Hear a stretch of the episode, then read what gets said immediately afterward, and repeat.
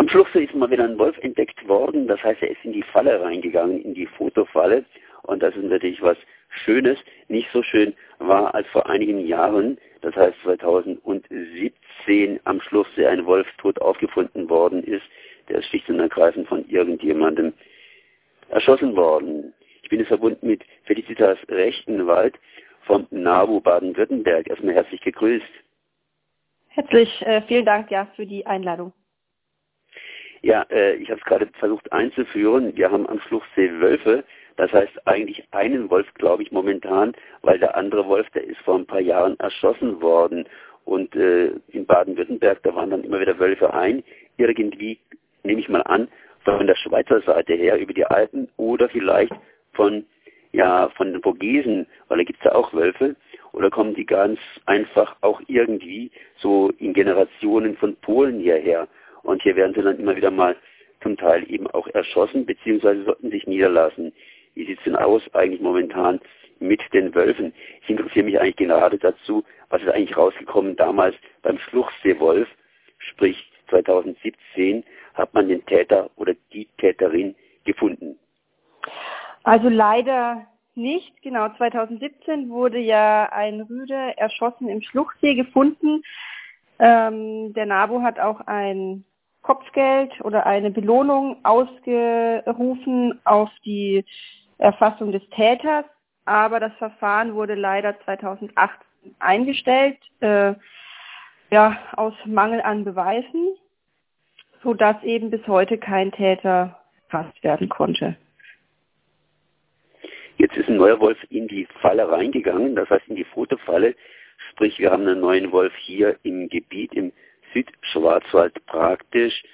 Ähm, ich nehme mal an, dass man nicht genau weiß, woher dieser neue Wolf kommt oder äh, woher könnte der neue Wolf überhaupt kommen. Ich habe ja mal so drei Sachen angedeutet. Genau, also man weiß bisher ähm, noch nicht genau, wo er herkommt. Allerdings äh, ist es so, dass die meisten ähm, bei uns in Baden-Württemberg gesichteten oder nachgewiesenen Wölfe tatsächlich aus Deutschland kommen. Also sehr viele kommen aus Niedersachsen oder eben äh, aus anderen östlichen Bundesländern, was Sie vorher angesprochen haben, ähm, Vogesen, Schweiz, ist, also kommt einige Male auch vor, aber hauptsächlich kommen unsere Wölfe wirklich aus Deutschland. Das heißt, sie wandern von äh, Nordostdeutschland runter in den Süden.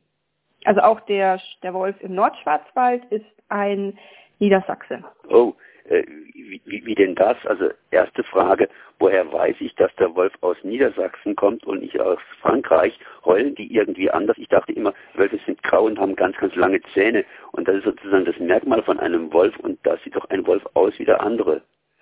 Das stimmt natürlich. Äh, optisch schauen die für einen Laien äh, alle gleich aus. Allerdings hinterlassen Wölfe ja Spuren, zum Beispiel ähm, Kot oder Urin oder ähm, werden eben in einer Kamerafalle fotografiert. Und wenn man eben Kot oder Urin oder eben auch eine Rissprobe findet, dann wird die äh, Probe genommen und ans Senckenberg-Institut in Gelnhausen geschickt. Und dort gibt es von allen Wölfen in Deutschland Referenzproben, sodass man ganz genau bestimmen kann, welcher Wolf von welchem das Kind oder der Bruder oder die Schwester ist und somit eben auch genau sagen kann, woher jeder einzelne Wolf kommt. Das ist eben wichtig, um ähm, die Genetik ein wenig im Auge zu behalten, denn wenn wir jetzt nur ähm, niedersächsische oder deutsche Wölfe hier hätten und kein genetischer, genetischer Austausch, sagen wir mal, aus Polen oder der Schweiz stattfinden würde, dann hätten unsere Wölfe irgendwann äh, Probleme mit Inzucht. Das heißt, sie würden vielleicht krank oder nicht mehr so fit oder mit genetischen Defekten geboren werden.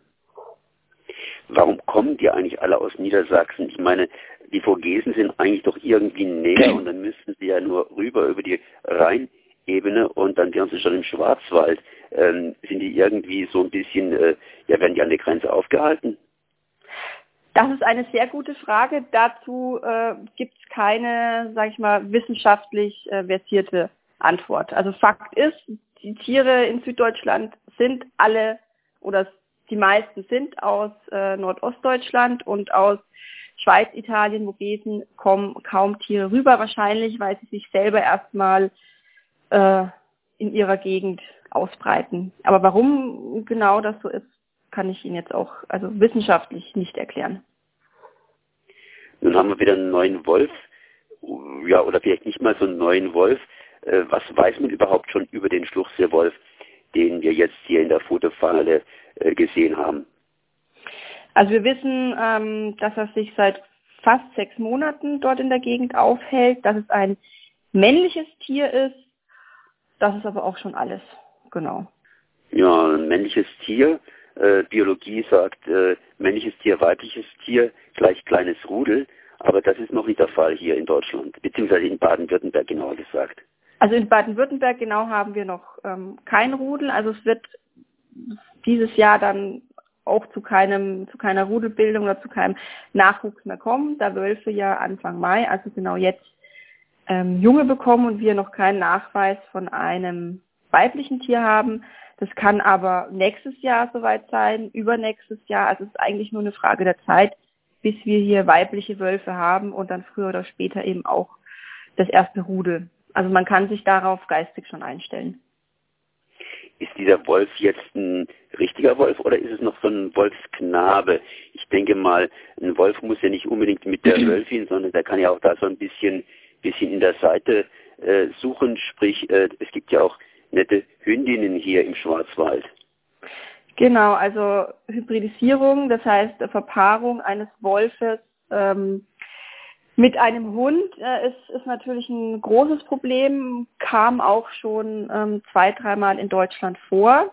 Deswegen ist eben Monitoring, also das heißt die Überwachung äh, der Wölfe sehr wichtig, um sowas eben frühzeitig festzustellen und dem ähm, entgegenzuwirken. Also Verpaarung kann vorkommen. Wenn sie vorkommt, dann aber eher, dass eine Wölfin sich mit einem herumstreuenden Hund ähm, paart, weil kaum ein aber Hundebesitzer seine läufige Hündin äh, so weit im Wolfsgebiet frei rumlaufen lässt, dass sie sich von einem Wolf äh, decken lassen würde. Also da müsste er schon ganz verzweifelt sein und irgendwie in den Garten reinkommen und eine Hündin decken. Das kam aber noch nicht vor und ist auch sehr unwahrscheinlich. Also wenn, dann ist es eher so, dass eine Wölfin von einem Hund gedeckt werden könnte.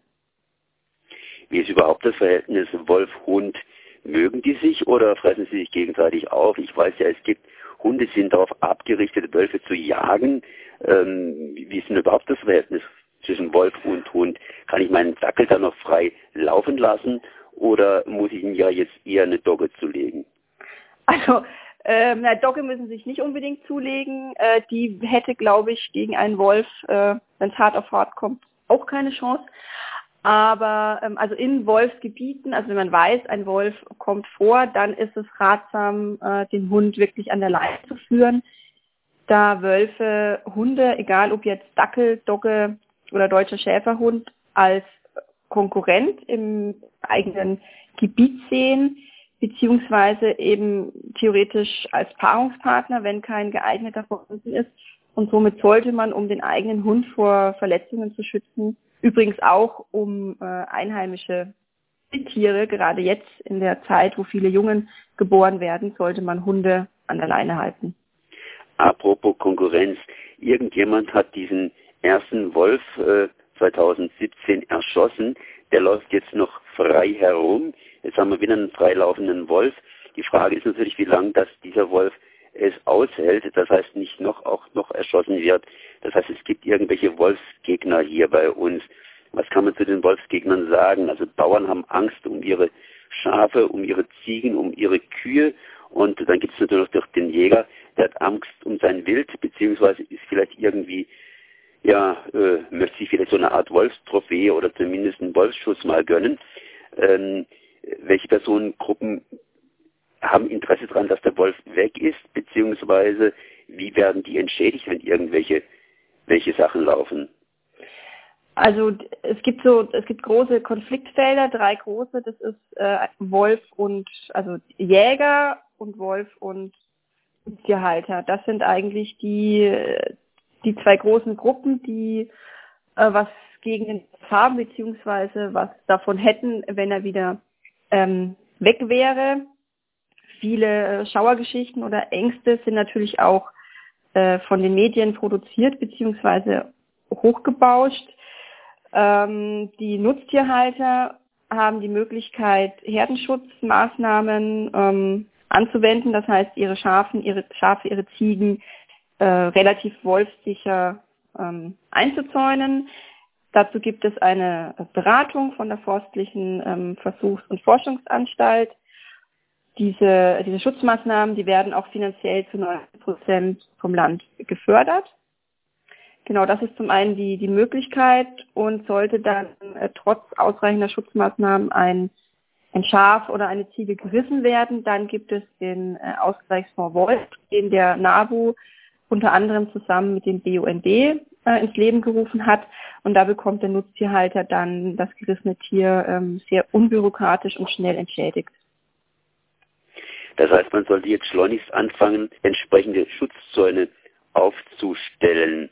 Gibt es da irgendwelche Fristen? Ich habe da mal ganz dumpf im Hintergrund äh, gelesen, gehört oder sonstige erfahren, dass man bis zum bestimmten Termin entsprechend Zuschüsse bekommt und nach diesem Termin kriegt man keine Zuschüsse mehr, beziehungsweise wenn man nach diesem Termin keinen Schutzzahn hat, dann äh, bleibt man auf dem Riss sitzen, sprich äh, man kann praktisch das tote Schaf äh, aus der eigenen Tasche finanzieren. Wie sieht es denn da ganz konkret aus? Wie werden denn die Bauern zum Beispiel informiert? Äh, informieren die sich jetzt? Ach, ich habe eine ganze Menge Fragen offensichtlich. Fangen Sie einfach mal an zu erklären.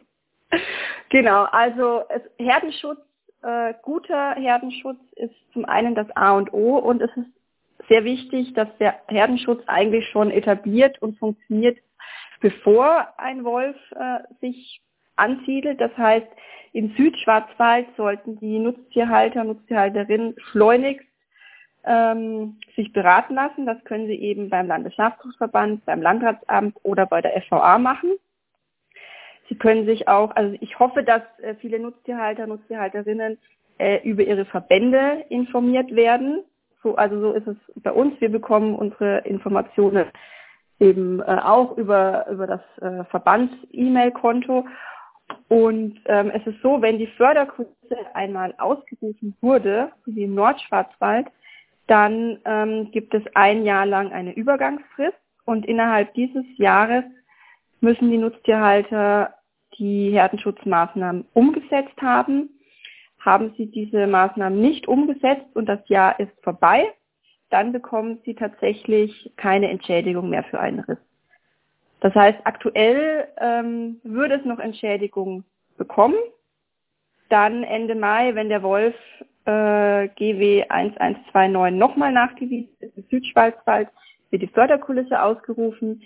Diese hat dann ein Jahr lang Übergangsfrist bis Mai, Juni 2021 und danach muss der Herdenschutz etabliert sein, um Entschädigungen zu bekommen. Das wäre dann welches Gebiet, das in der Förderkulisse irgendwo auftaucht? Die Wölfe also, rennen ja ziemlich weit, das heißt, die haben ein großes Jagdgebiet.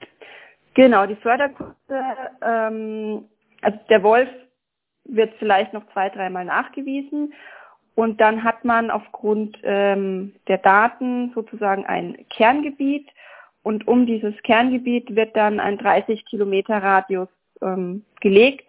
Dieser 30 Kilometer Radius ist dann die Förderkulisse.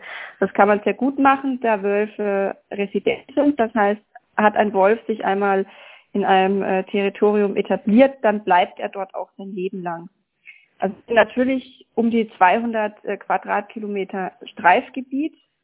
Allerdings äh, umfasst diese Förderkulisse sehr viel mehr als das ähm, wahrscheinliche Streifgebiet des Wolfes. Das heißt, man könnte dem Wolf gerade schon einen Namen geben, weil es ist praktisch dann eine ganze Zeit lang immer der gleiche Wolf, der dann dieses Gebiet sozusagen beherrscht. Genau, das ist bis äh, zu seinem Tod der gleiche Wolf, der dort im Endeffekt auf ein Weibchen wartet, um eine Familie zu gründen.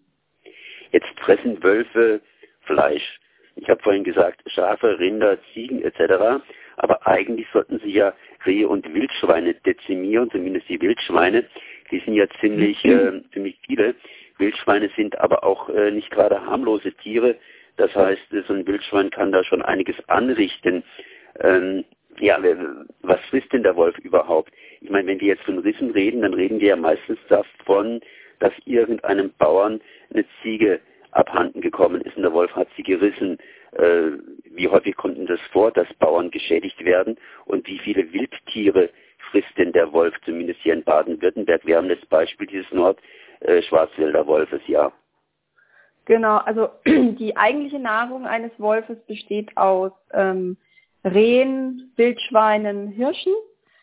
Und ähm, er ist natürlich Opportunist, das heißt, äh, bevor er sich jetzt ein, ein Reh schnappt in einer langen Hetzjagd äh, und er weiß, dass ein paar Kilometer weg von ihm ein, ein Landwirt äh, Schafe hat, die nicht geschützt sind, dann holt er sich natürlich die Schafe, die viel einfacher zu reißen sind ähm, als ein wildes Reh. Es gab bisher elf äh, Risse oder zwölf mittlerweile in Baden-Württemberg seit, äh, ja, seit wir den sesshaften Wolf haben, also seit gut zwei Jahren oder eineinhalb Jahren.